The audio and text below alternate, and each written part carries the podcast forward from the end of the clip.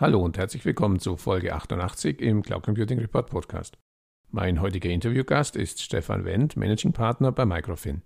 Microfin ist eine Unternehmensberatung, die sich bereits frühzeitig mit dem Thema Cloud Computing beschäftigt hat.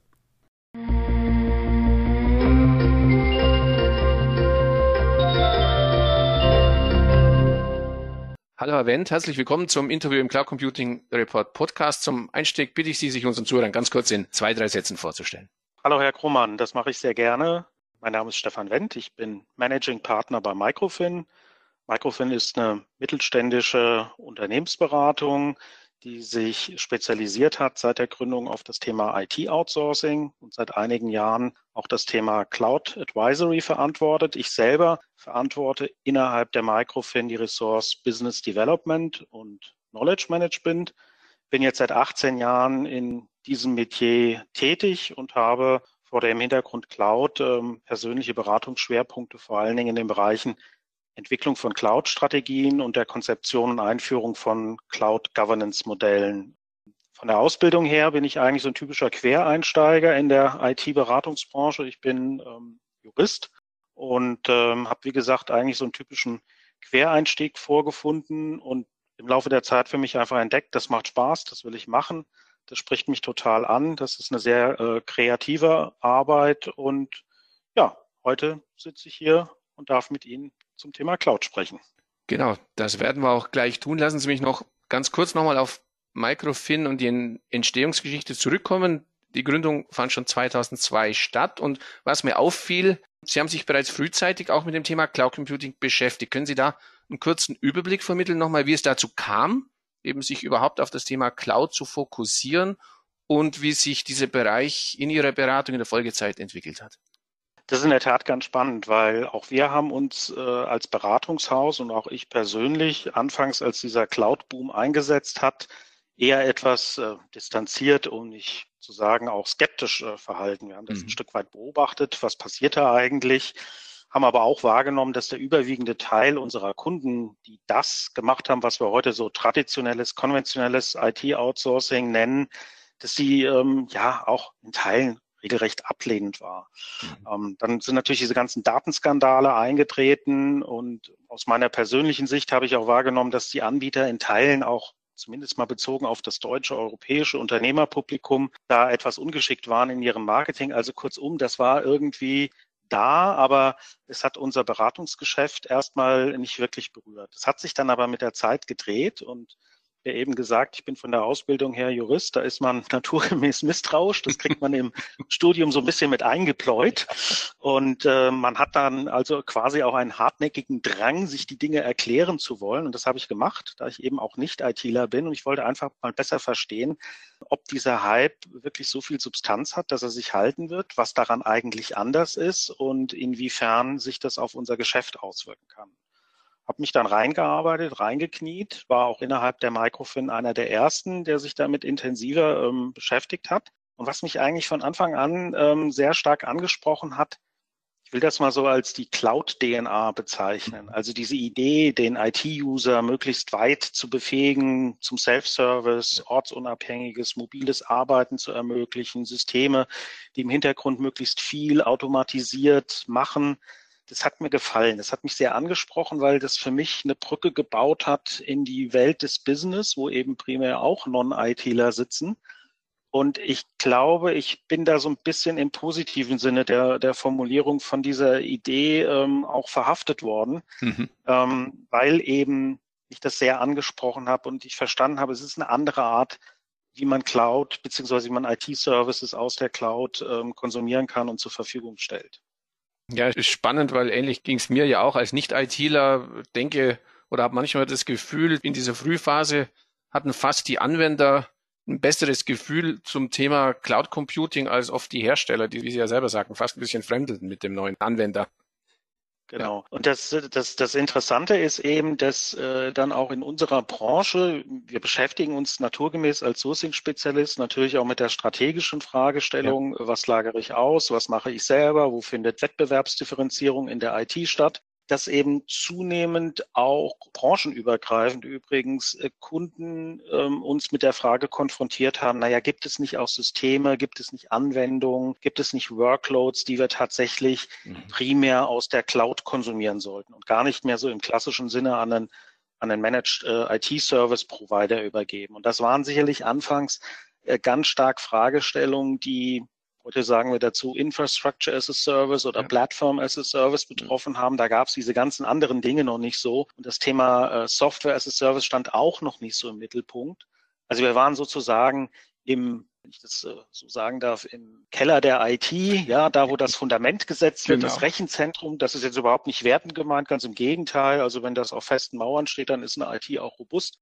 Da hat man sich damit auseinandergesetzt und äh, im Laufe der Zeit hat es natürlich in Layerschichten jetzt gedacht, auch die Anwendungsebene zunehmend erobert und irgendwann war klar, das wird unser Beratungsgeschäft massiv beeinflussen und heute sieht es so aus, dass das ein autarker, gleichberechtigter Beratungsbereich ist neben dem klassischen Sourcing. Und was besonders spannend ist, die Welt ist bunt. Mhm. Die ist äh, in der Regel nicht schwarz oder weiß. Das heißt, auch so sehen die IT-Landschaften aus. Sie sind hybrid. Ähm, also wie verbinde ich eigentlich diese beiden Welten miteinander? Und das hat einiges erstmal auch so in dem klassischen Beratungsgeschäft auf den Kopf gestellt. Ich habe im Internet eine Ankündigung für einen Vortrag von Ihnen gefunden mit dem plakativen Titel Fly with the Eagle or Scratch with the Chicken, wie Sie Ihren Cloud Use Case erfolgreich durchstarten. Können Sie kurz erläutern, was Cloud Computing mit Hühnern und Adlern zu tun hat? Ja, ich glaube, da habe ich den Hühnchen vielleicht nicht so einen großen Gefallen getan, aber ich, ja. ich, ich versuche mal, welche Idee dahinter steckte, um natürlich äh, auch ein bisschen Neugier auf das Thema zu wecken, warum ich diesen, diesen Bildvergleich gewählt habe.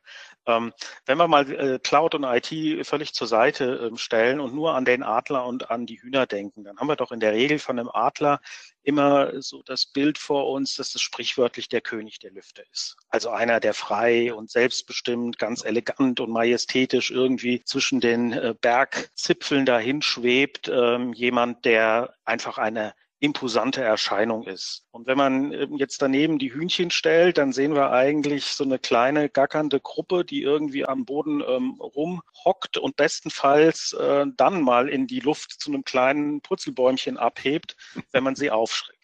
Und irgendwie ist es doch nach meiner Wahrnehmung auch so, dass diejenigen, die Cloud-Lösungen an den Start bringen wollen, so ein bisschen dieses Adlerbild vor sich haben. Das mhm. sind doch häufig diejenigen Unternehmen, die eine Vision haben, die eine Vorstellung haben, eine neue Technologie einzuführen. Das war sicherlich noch vor ein paar Jahren extremer in diesem Pioniergedanken. Die ersten, die diese Schritte gemacht haben, die gesagt haben, ja, ich, ich will das, was ich vorhin als Cloud-DNA bezeichnet habe, diesen Gedanken nachkommen, IT neu zu denken, hochgradig automatisiert zu denken, äh, die, die Selbstständigkeit des Nutzers erhöhen und das einfach ermöglichen. Und faktisch erleben wir heute ein Stück weit das Gegenteil, beziehungsweise wir erleben, wie schnell der Adler eigentlich wieder runtergeholt wird auf den Boden der Tatsache und er sich zwischen diesen Hühnern wiederfindet, die ihm herumgackern. Da kommen wir vielleicht später noch drauf zu sprechen. Ja. Das sind nämlich so Fragestellungen, die die Organisation, den Datenschutz, die Informationssicherheit betreffen, weil man sie einfach auch nicht frühzeitig eingebunden hat und so hebt der Adler erstmal nicht ab. Und das war die Idee, ähm, sozusagen diesen Bildvergleich äh, zu wählen, um auch eine etwas emotionalere Ansprache zu haben. Ja, und dabei vermittelt ja gerade die Cloud eben den Eindruck, jeder von uns könnte sich eigentlich wie dieser Adler in den Himmel beziehungsweise in die Wolke erheben. Es gibt ja auch das Bild von der IT aus der Steckdose, die per Mausklick gebucht werden kann und dann sofort einsatzbereit ist und zur Verfügung steht. Ähm, weshalb fällt es aber Unternehmen heute immer noch so schwer, eben gerade diese ja Agilität, auch die Geschwindigkeit der Cloud erfolgreich für sich zu nutzen? Das ist eine gute Frage. Ich denke, da gibt es eine ganze Reihe von Gründen. Wenn man mal an den Beginn schaut, da standen sicherlich anfangs solche Gründe im Vordergrund wie technische Unsicherheit, fehlendes Know-how und wahrscheinlich auch ein bisschen die Courage vor der eigenen Innovation. Das stand im Weg. Das heißt, man hat sich sehr stark auf technologische Aspekte fokussiert, um die Cloud für sich im wahrsten Sinne des Wortes erstmal zugänglich zu machen. Das bedeutete vor allen Dingen die Klärung solcher Fragen, wie bekomme ich meine Daten in die Cloud? Welche Schnittstellen brauche ich dafür? Wie ist die Interoperabilität der Systeme sichergestellt, dass ein Datenaustausch stattfinden kann? Und, und, und.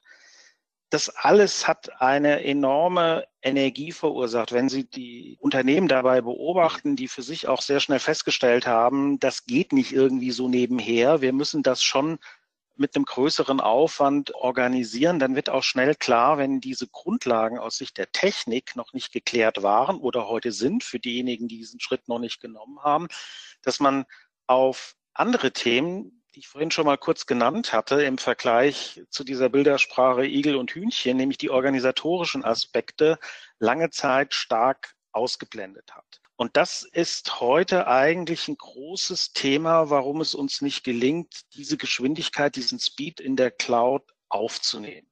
Was ich sagen will ist, wir sind technisch sicherlich deutlich besser in der Lage, heute Anbindungen an die diversen Hyperscaler zu finden, die Technik für uns zu erobern. Know-how wird schrittweise aufgebaut. Aber wir haben es ein Stück weit vergessen, in diesem Prozess möglichst frühzeitig solche Stakeholder, die für den Datenschutz, die Informationssicherheit, vielleicht auch das Enterprise Architecture Management, Lizenzmanagement, Provider Management, da gibt es eine ganze Reihe von Beteiligten. Wir haben es einfach vergessen, die frühzeitig einzubinden. Und damit gelingt dieses ich nenne es mal Cloud Onboarding. Ich mir eigentlich vorstelle, ich bin technisch bereit, es kann losgehen. Es ist so, als ob einer eine virtuelle Schranke umlegt und sagt, nein, es geht mhm. nicht. Das hast du jetzt noch nicht erfüllt. Und die Schwierigkeit, auf die wir treffen, und deswegen ist Ihre Frage sehr gut, weil sie im Prinzip auch mit dem Aspekt der Agilität nochmal in eine ganz andere Richtung geht, nämlich die Frage, wie ist die Organisation per se aufgestellt? Mhm. Wenn wir uns nochmal klar machen, dass solche Stakeholder wie Datenschutz, Informationssicherheit, Architekturmanagement und, und, und eigentlich traditionell klassischerweise die Stabstellen sind in einer Linienorganisation, einer Matrixorganisation, dann stellen wir eigentlich ein bisschen ernüchternd fest, das ist genau das Gegenteil von dem, mhm. was wir heute im agilen Sinne als crossfunktional bezeichnen. Ja.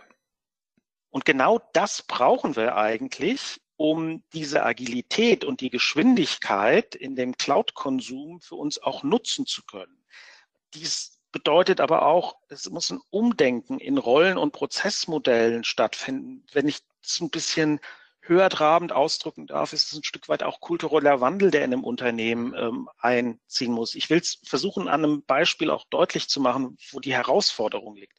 Wir haben häufig, wenn Sie einen, einen Cloud-Projektleiter fragen, die Situation, dass der sagt, ja, ich bin ja jetzt technisch so weit, aber jetzt kommt der Datenschutz und der gibt mir da eine Checkliste und ich muss hier ein paar Punkte abarbeiten. Und dann kommt der Kollege aus der Informationssicherheit, da muss ich das auch noch tun. Und dann fängt das Problem schon vielleicht ganz banal an, dass die Checklisten sich in Teilen widersprechen, die Prüfpunkte sind redundant, der eine möchte das noch in irgendeinem äh, Dateiformat per E-Mail hin und her geschickt mhm. bekommen, der andere verweist aufs Intranet und das potenziere ich jetzt mal mit der Vielzahl der Beteiligten, die ich eben genannt habe, die berechtigte Interessen haben zu sagen, was kommt uns da eigentlich ins Haus? Denken Sie ans Architekturmanagement, die wollen natürlich wissen, passt diese in Frage stehende Clouds-Lösung auch in das Gesamtbild.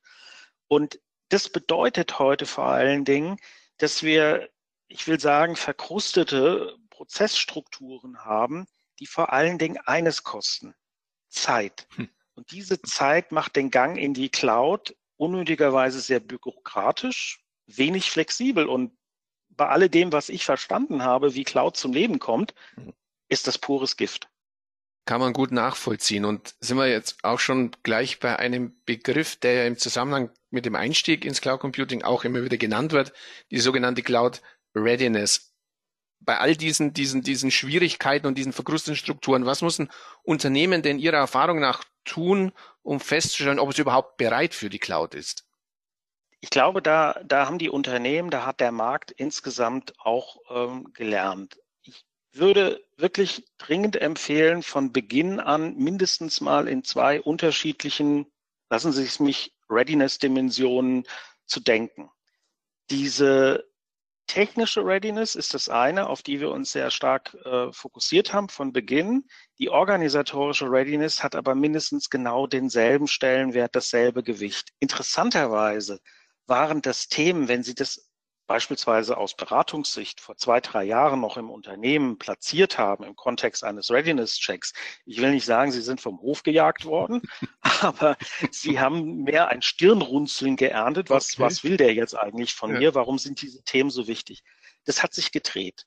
Mhm. Diejenigen, die früh angefangen haben, die haben sich ein Stück weit die Plessuren geholt. Die stellen eben fest, na, wir haben hier eine organisatorische Dimension neben der technischen äh, Dimension. Das stellen sie unter anderem auch fest, wenn Sie auf die Auftraggeber schauen, also auf die Ebene der Vorstände, der Geschäftsführung eines Unternehmens, da ist die Awareness und die Bereitschaft, dieses Thema gleichwertig zu behandeln, ich will sagen, seit gefühlt anderthalb bis zwei Jahren ein, ein ganz anderes. Da wird auch Budget zur Verfügung gestellt, neben technischen Readiness-Projekten organisatorische Readiness-Projekte in Gang zu setzen. Und im Kern geht es natürlich immer darum zu fragen, weil Sie fragten, was muss ich eigentlich tun, ja. um diese Readiness zu schätzen, das auf Einzelebene runterzubrechen, einzelne Voraussetzungen zu prüfen, so wie ich es eben für die Technik beschrieben habe. Und das war im Grunde noch sehr oberflächlich, weil je nach Produkt, das Sie da konsumieren wollen aus der Cloud, die Fragen noch sehr viel tiefer gehen. Mhm. Ähnlich verhält es sich in der Architektur. Und das sind Fragen, die ich dann letztlich auch noch damit verbinden muss. Und da fängt, glaube ich, auch bei vielen eine naja, ich sag mal, sehr naive Vorstellung an, nach dem Motto, wenn ich das alles getan habe, dann bin ich ja ready und dann läuft das schon in der Cloud. Aber worauf ich hinaus will, ist, die betrieblichen Aspekte werden häufig unterschätzt. Mhm. Cloud heißt primär, dass ich einen Service, eine Ressource zur Verfügung gestellt bekomme. Punkt. Wer für mich das, was wir den technischen Betrieb, das Operational Management nennen, ähm, organisieren soll, ist damit noch nicht geklärt. Und da fängt, da fängt der Spaß erst an, könnte ich jetzt fast sagen, weil dann stelle ich mir wieder die Frage, mache ich das selber? Habe ich das Know-how? Suche ich mir dafür einen Dienstleister? Wie grenze ich das eigentlich idealerweise voneinander ab? Also man merkt, es ist in der Vorbereitung und Beantwortung der Frage, bin ich wirklich ready für die Cloud? Eine Schnittmenge aus technischen, organisatorischen, strategischen, betrieblichen Themen.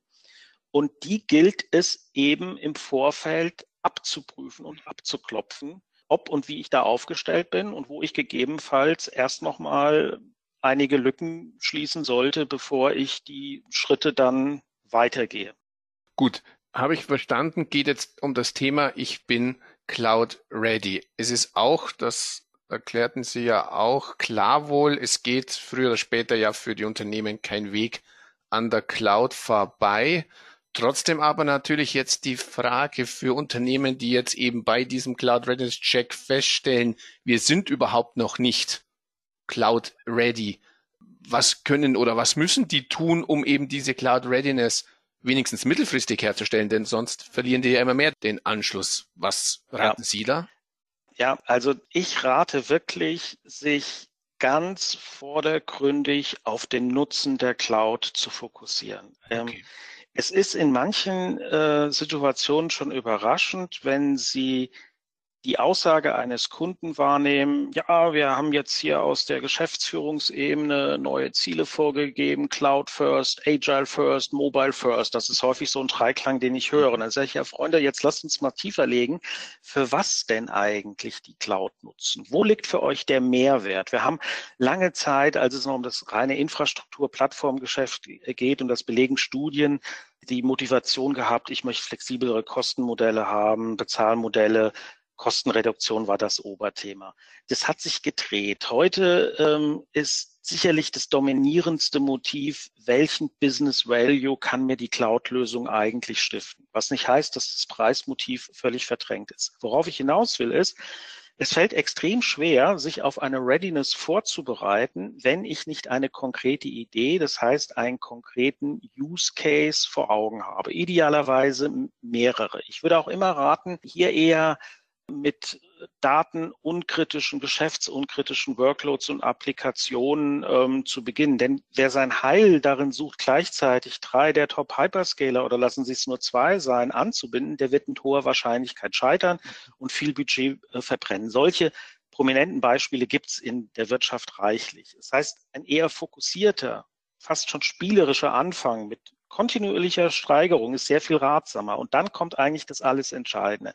Dann absolvieren Sie in der Organisation eine Art Lernkurve, machen konkrete Erfahrungen, wo es an der Readiness noch hakt. Das setzt aber einerseits auch in gewissem Umfang die Bereitschaft zu einer gewissen Fehlerkultur voraus.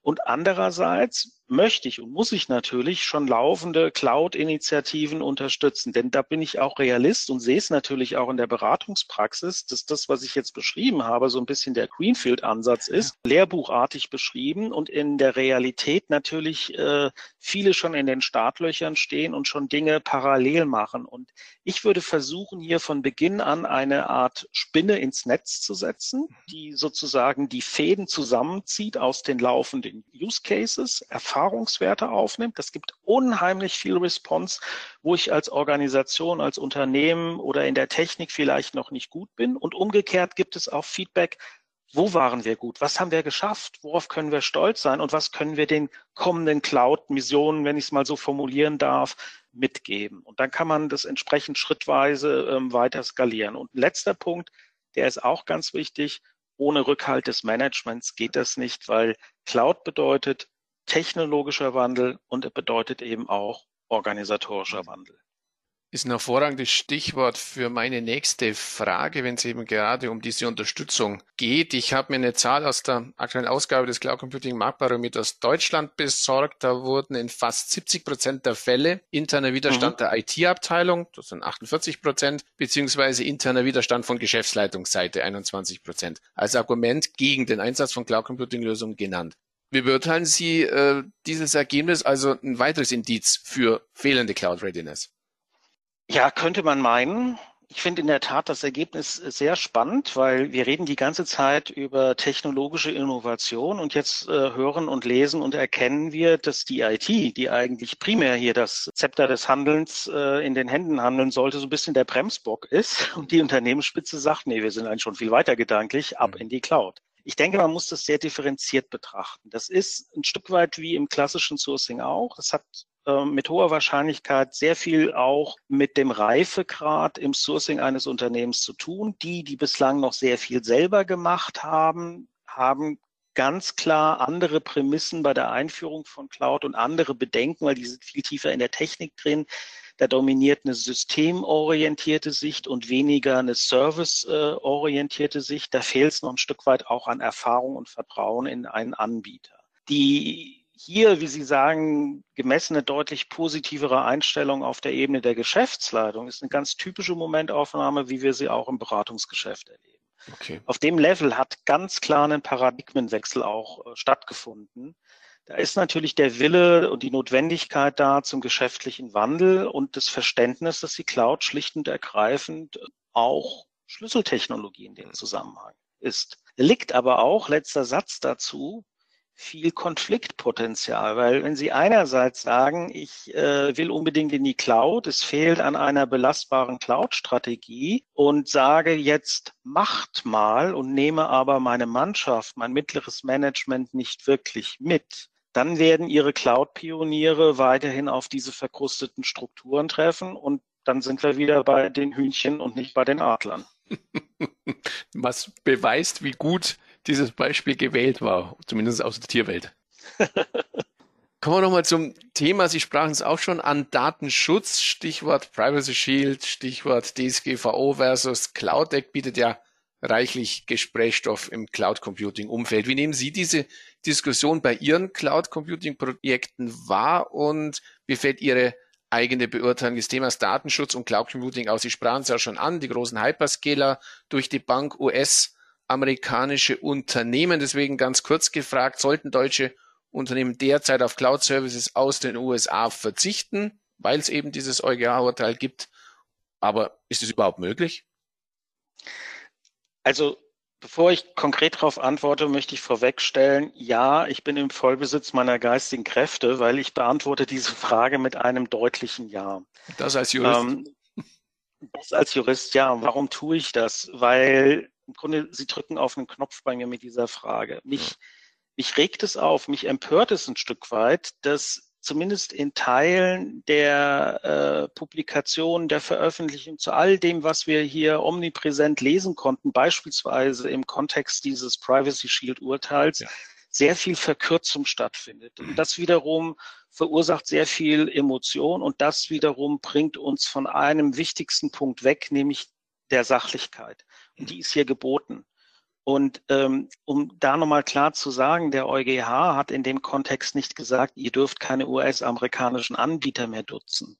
Das ist auch mit Blick, was heute in der Unternehmensrealität gemacht wird, selbst in konservativen Branchen und mit Blick auf Monopolstellungen, die nun mal faktisch bei dem einen oder anderen da sind, überhaupt nicht realistisch. Wir leben in einer Pandemie, die zeigt, dass die Stabilität der Wirtschaft sich vor allen Dingen auch darauf stützen kann, dass uns Homeoffice-Arbeit in ja. der Breite gelingt, wie wir es vor allen Dingen vor einigen Monaten vielleicht noch nicht so für möglich gehalten haben. Das heißt, wir müssen uns damit im Kern auseinandersetzen. Und interessanterweise gibt es ja auch keine durchgehende Front, beispielsweise bei den Datenschützern. Da gab es vor einigen Wochen äh, auch eine Stellungnahme ja. einiger aus den südlichen Bundesländern, Hessen, Baden-Württemberg, Bayern, ähm, die sich so ein bisschen gegen die Kollegen gestellt haben und gesagt haben, Freunde, ähm, wir müssen mal ein bisschen mehr an der Unternehmensrealität bleiben und mal ein bisschen genauer lesen. Und bitte, das richtig verstanden zu wissen, ich möchte auch nicht, dass meine Gesundheitsdaten, meine Bankdaten, however, meine persönlich schützenswerten Daten irgendwo rumgeistern. Aber darum geht's nicht.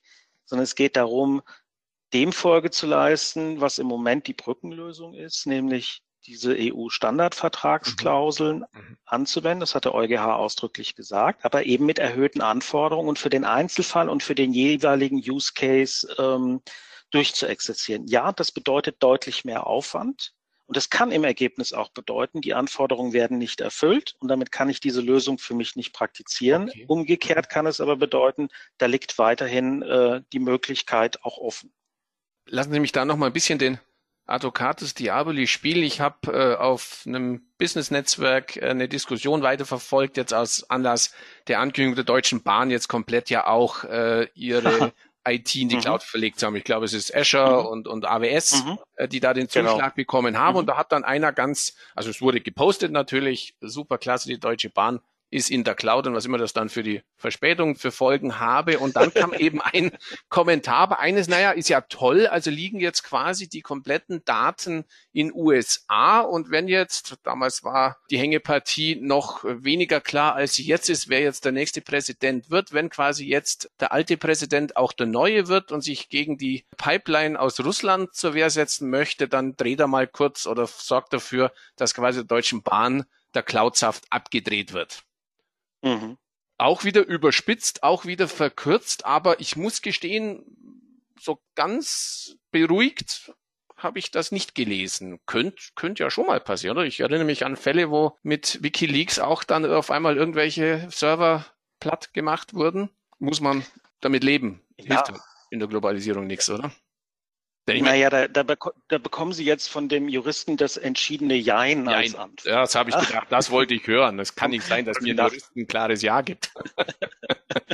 Nein, ich glaube, auch das ist wieder, also ich kann diese Diskussion nachvollziehen. Ja. Auch ich habe mich natürlich gefragt als Bahnkunde, äh, wo liegen denn jetzt eigentlich ja, meine Kreditkartendaten künftig? Die liegen dann äh, als Bezahldaten möglicherweise bei AWS mhm. oder ähm, bei mhm. Microsoft Azure auf dem Server. Mhm. Hm, da hätte ich unter Umständen ein, Problem. Ähm, jetzt muss ich offen sagen, ich stecke in dem Fall nicht genug drin und da kann ich wieder nur mahnen, Sachlichkeit mhm. für jeden jeweiligen Use Case abprüfen. Ja. Wann befinden sich welche Daten zu welchem Zeitpunkt wo? Welche Maßnahmen werden zur Mitigation äh, getroffen? Und das mhm. zahlt ein bisschen auf Ihr Szenario ein. Ja, es mag sein, dass der äh, bisherige Präsident äh, an Unberechenbarkeit kaum zu übertreffen war und es vielleicht so äh, abstruses erscheinen mag, er nachts auf den Knopf drückt, worauf ich hinaus will. Ähm, solche Entwicklungen zeichnen sich in aller Regel auch ab. Und mhm. jeder, der in die Cloud geht, ist natürlich gut beraten, übrigens auch im konventionellen Sourcing, von vornherein auch an den möglichen Exit zu denken. Mhm. Das heißt, welche Alternativen drängen sich auf? Wie schnell bin ich raus? Ja, wie sehr kann ich diesen Lock-in-Effekt eigentlich äh, verhindern? Meine Kunden wollen das in der Regel überhaupt nicht gerne hören, wenn wir in der Entwicklung beispielsweise einer Cloud-Strategie sind, sagen, wir müssen jetzt mal über den Exit reden. Mhm.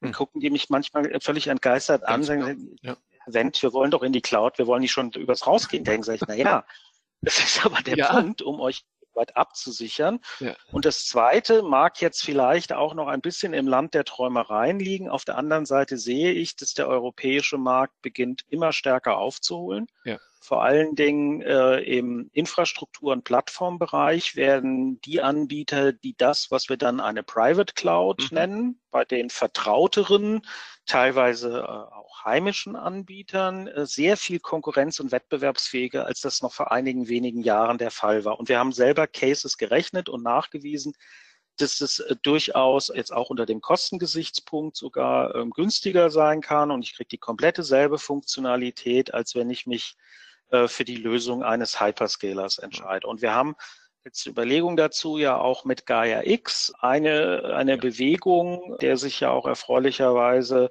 unter anderem Deutschland und die Franzosen ganz mhm. an die Spitze stellen. Und wir sehen, dass die Provider, die dort mitmachen, untereinander partnern und ganz äh, kreative Lösungen finden, es bringt uns aber nicht aus dem Dilemma, dass natürlich US-amerikanische Cloud-Anbieter gerade im SaaS-Bereich für bestimmte Anwendungen so etwas wie ein Monopol halten. Das ist ja. sicherlich richtig. Ja, und auch, was man ja immer wieder hört, einfach auch technologisch einfach so viel weiter voraus sind. Äh, Na klar. Gerade nicht, wenn es gar nicht mal unbedingt nur, wenn es um die reine Lösung, also um die Software geht, sondern einfach, wenn es auch um, um, ja, wir sprechen ja oft heute von sogenannten Microservices, die ich halte heute bei einem Hyperscaler halt wirklich per Knopfdruck bekomme, wo ich halt bei einem anderen Anbieter erstmal in ein Proof of Concept und was weiß ich nicht alles gehen muss. Das ist richtig, wobei auch hier möchte ich eine Lanze äh, ein Stück weit brechen für die, die ich eben so ähm, als die Private Cloud-Anbieter mhm. ähm, genannt habe. Ich glaube, die haben inzwischen auch sehr viel besser noch verstanden, was sie an Nutzerkomfort quasi, an Convenience bieten müssen, um auch hier ähm, wettbewerbsfähig zu sein.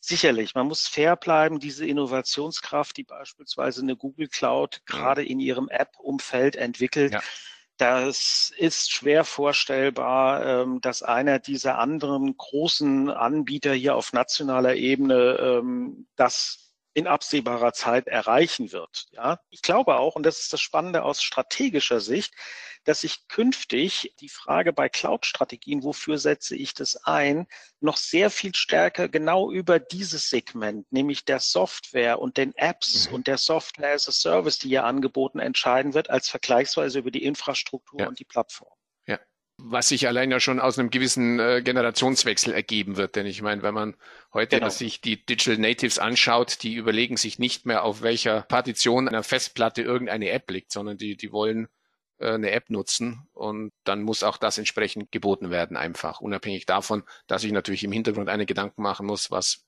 mit den Daten und mit der Sicherheit und was auch immer passiert. Unbedingt.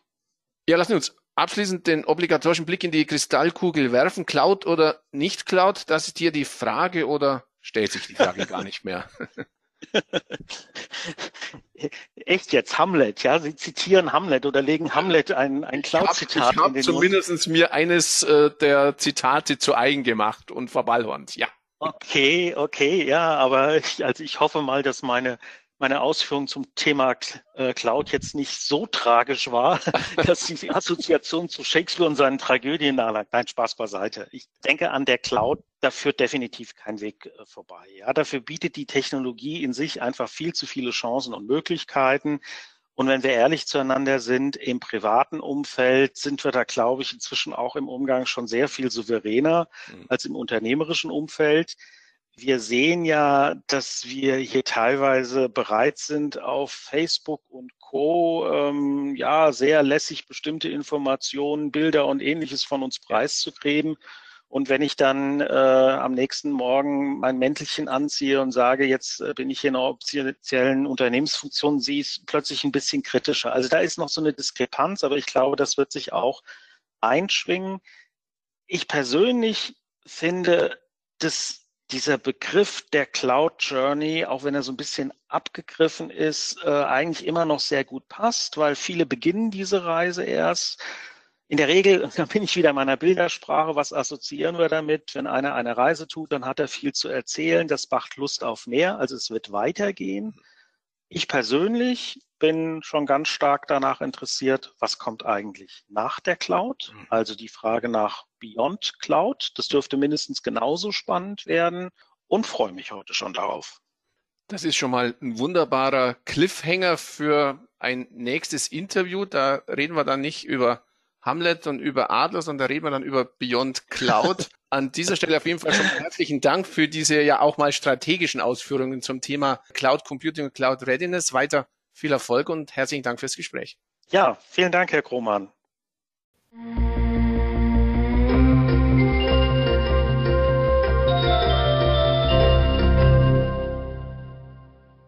An dieser Stelle herzlichen Dank für Ihre Aufmerksamkeit.